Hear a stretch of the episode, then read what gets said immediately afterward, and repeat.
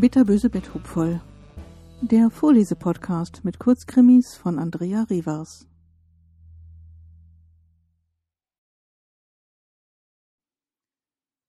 Der verlorene Sohn. Wie weit man auch flieht, letztendlich begegnet man sich immer wieder selbst. Und so blicke ich heute auf den Scherbenhaufen meines Lebens.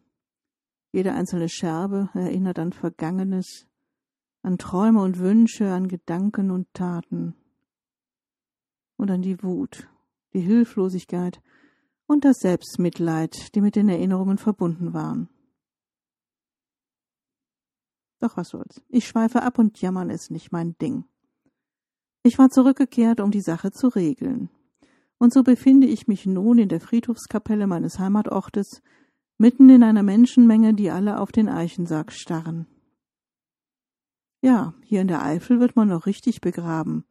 Nicht mit Urne oder so, sondern mit Sarg und allem drum und dran, inklusive Streuselkuchen und Beerdigungskaffee. Tja, das war echt dumm gelaufen. Aber ich merke, ich bin Ihnen zu schnell, oder? Also fangen wir vorne an. Vor knapp zwei Wochen kam ich aus Berlin zurück. Ich stand am Bahnhof in Trier und wartete darauf, dass mich Regina abholte. Es ging um den Verkauf meines Elternhauses, in dem sie die letzten Jahre mit den Jungs gelebt hatte. Wir haben gemeinsam zwei Söhne, Zwillinge, beide inzwischen in der Pubertät. Ich hätte sie gern dort weiter wohnen lassen, denn eigentlich hatte ich ihr gegenüber ein schlechtes Gewissen. Ja, ich habe sie bei einer feuchtfröhlichen Maifeier geschwängert, obwohl ich mich ehrlich gesagt kaum daran erinnern kann. Und wir waren wohl beide schockiert, dass schon der erste Schuss ein Treffer war. Aber was will man machen? Für mich war das damals kein Grund, sie zu heiraten. So rückständig sind wir nicht mal mehr hier auf dem Land. Ich hatte immer weggewollt, raus aus dem Dorf, etwas erleben. Da ließ ich mir mein Leben nicht von einem Kind kaputt machen. Und dann wurden es auch noch Zwillinge. Meine Mutter war eingesprungen und hatte Regina bei sich einziehen lassen. Finanziell unterstützen konnte ich sie nicht. Ich bin Schauspieler und hatte in Trier nur kleine Engagements. Doch dafür brachte niemand Verständnis auf. Es gab immer Druck, ich soll etwas Richtiges arbeiten. Irgendwann bin ich einfach abgehauen. Raus aus dieser Engstirnigkeit und Miefigkeit, die mir mein Leben versaut hat. Ab nach Berlin. Doch was soll ich sagen? Der Traum von der großen Karriere war schnell ausgeträumt. Ich versuchte mich mit kleineren Jobs über Wasser zu halten. Kellnern, Taxifahrer, ja, sogar als Putzmann war ich einige Zeit unterwegs. Irgendwann lernte ich dann Katrin kennen.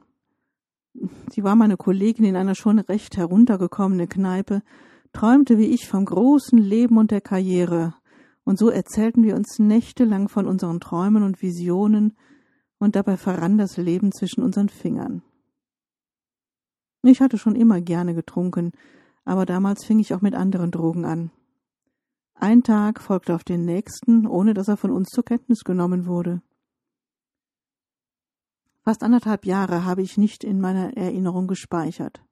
Sie sind einfach weg, verschollen in den Dunstschwaden von Shit und Gras. Nach Katrin folgte Maxi, Tina, Holger. Ja, war mal ein Versuch und er hatte göttliches Dope. Ach, und noch ein paar mehr, deren Namen ich mir nicht merkte. Wenn ich dachte, es geht nicht mehr abwärts, belehrte mich das Leben eines Besseren. Den absoluten Tiefpunkt hatte ich erreicht, als mich ein Kampfhund anfiel, während ich auf einer Parkbank schlief und sich heftig in meinen Oberschenkel verbiss. Diese Schmerzen, das können Sie sich nicht vorstellen. Gerade lag ich noch friedlich schnarchend in meinem Alkoholdunst, und dann stand ich auch schon senkrecht, die Töle in mein Bein verbissen, ich mit meinem Rucksack fuchtelnd und brüllend auf das Tier einschlagend. Ich glaube, so schnell war ich noch nie nüchtern. Was ich als Drama hätte erweisen können, meine Oberschenkelarterie hatte Putzi knapp verfehlt. Ja, der Rottweiler heißt wirklich Putzi, ich kann es auch nicht ändern.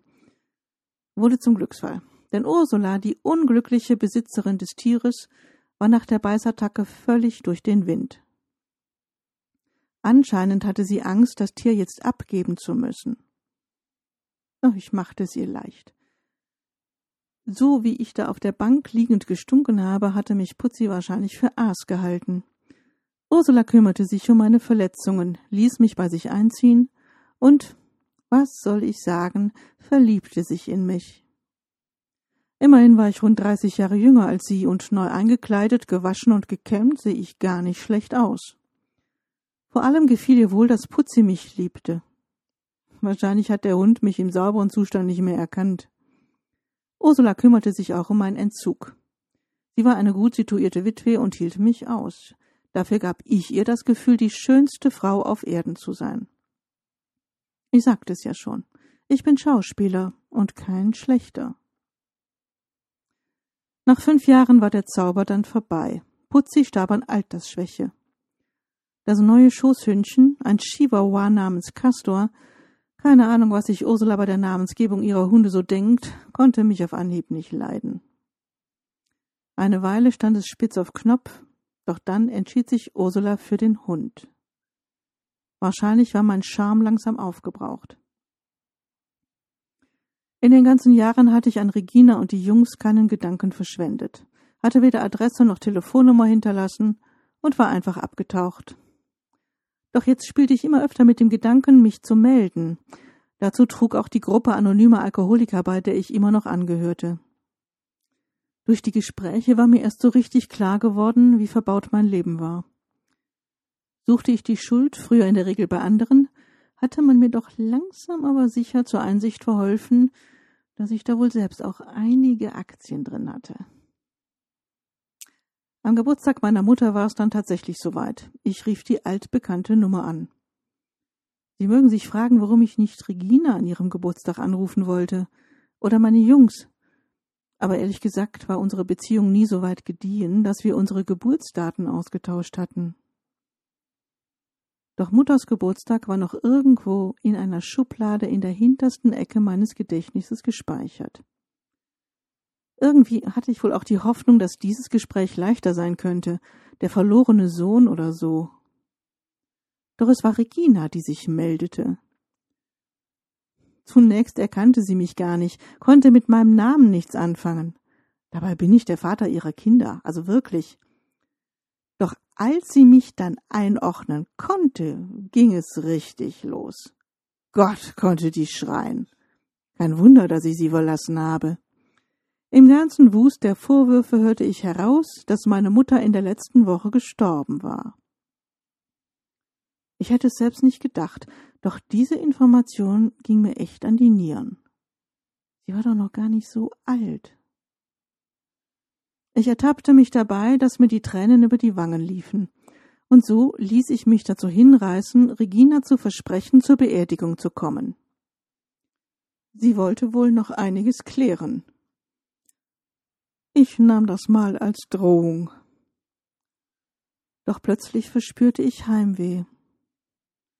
Nach unserem alten Haus mit seinen niedrigen Decken, nach der vertrauten Dorfstraße und dem nahen Wäldchen, den Momenten von Stille und dem Sternenhimmel, der nirgendwo in Deutschland schöner ist als in der Eifel. Ja, ich wollte plötzlich nach Hause. Kennen Sie das Gefühl? Jetzt musste Ursula noch einmal ran. Ich profitierte von ihrem schlechten Gewissen mir gegenüber. Sie erklärte sich sofort bereit, mir die Rückfahrt zu finanzieren, allerdings nur als einfache Fahrt. Was soll's? Wenn ich Mutters Häuschen verkaufen kann, würde es schon irgendwie weitergehen. Also rief ich Regina an, gab ihr die Ankunftszeit durch und bat sie, mich abzuholen. Im öffentlichen Nahverkehr ist die Eifel, wenn man nicht gerade Schulbus fährt, ausgesprochenes Entwicklungsland. Nicht zu vergleichen mit Berlin. Aber Regina erklärte sich tatsächlich bereit dazu, hauptsächlich wohl, um meiner Mutter einen Gefallen zu erweisen. Die hatte anscheinend immer gehofft, dass ich irgendwann als berühmter Schauspieler aus Hollywood in meine Heimat zurückkehre. Da war ich also wieder, der verlorene Sohn. Natürlich erkannte ich Regina nicht und sie mich auch nicht. Wir waren die beiden Letzten auf dem Bahnsteig. Ja, und so nahm das Verhängnis seinen Lauf. Im Sarg liegt es sich ganz passabel. Er ist gepolstert und mit Kunstseide ausgeschlagen. Das hat sich Regina etwas kosten lassen. In der ersten Reihe sitzt sie nun, zwischen unseren Söhnen. Eigentlich kann ich stolz auf die beiden Jungs sein. Sie besuchen die Realschule Plus und sind beide gute Schüler. Und keiner interessiert sich für die Theater AG. Sie zeigte mir schon im Auto die Fotos. Ich hätt's ja noch bis zu Hause ausgehalten, aber sie hielt unterwegs einfach an. Zum Reden und so. Und brachte mich auf den aktuellen Stand. Sie wohnte immer noch in unserem Haus und lebte von dem kleinen Erbe meiner Mutter. Ich sagte ihr, dass wir darüber dringend reden müssen, doch bat sie mich bis nach der Beerdigung zu warten. Ich dachte, sie spricht von der Beerdigung meiner Mutter. Doch tatsächlich meinte sie wohl meine Beerdigung. Das wurde mir aber erst klar, als sie mich kurz darauf bat, auszusteigen und das Licht vorn zu kontrollieren, da im Armaturenbrett eine Warnleuchte eine Störung anzeigte. Als ich ausgestiegen war, setzte sie zurück auf die Straße, und als ich ihr nachlief, sie wollte mich doch wohl nicht mitten in der Walachei aussetzen, gab sie einfach Gas, fuhr ohne Zögern auf mich zu und überfuhr mich. Ich knallte mit dem Kopf auf die Motorhaube, und da wurde es dann auch schon dunkel um mich herum. Irgendwie warte ich jetzt immer noch auf das Licht. Aber bisher war davon noch nichts zu sehen. Tot bin ich trotzdem, denn die Nacht verletzt im Graben liegend bei Minustemperaturen, das war's dann. Ein Radfahrer fand mich vier Tage später. Da war die Beerdigung meiner Mutter schon vorbei. Und man befand, dass ich anscheinend als Tramper auf dem Weg dorthin verunglückt sei, bös gestürzt. Von dem Aufprall war nicht mehr viel zu sehen. Dafür hatten diverse Aasfresser gesorgt. Und so sitzt meine Familie jetzt an meinem Sarg und folgt den Worten des Priesters, der sich offensichtlich Mühe gibt, etwas Positives über mich zu sagen. Die Kapelle ist rappelvoll. Beerdigungen sind hier in der Eifel das Highlight des Dorflebens, direkt nach Hochzeiten und Kinderkommunion. Nirgendwo sonst kann man uneingeladen auftauchen und bekommt gratis Kaffee und Kuchen. Dem Getuschel um mich herum entnehme ich, dass Regina nun nicht nur mit meinen Jungs das Haus behalten kann, sondern auch, dass sie bereits vor Jahren eine hübsche Lebensversicherung für mich abgeschlossen hat, deren Begünstigte die beiden Jungs sind. Kein Wunder, dass sie so erpicht darauf war, mich zwischen die Finger zu bekommen. So bin ich jetzt also wieder in diesem kleinen Kaff mitten im Mief der Eifel. Perspektive Familiengruft direkt neben Mutti. Wär ich nicht schon tot, bekäme ich jetzt Kopfschmerzen. Wo zum Teufel ist dieses verkackte Licht?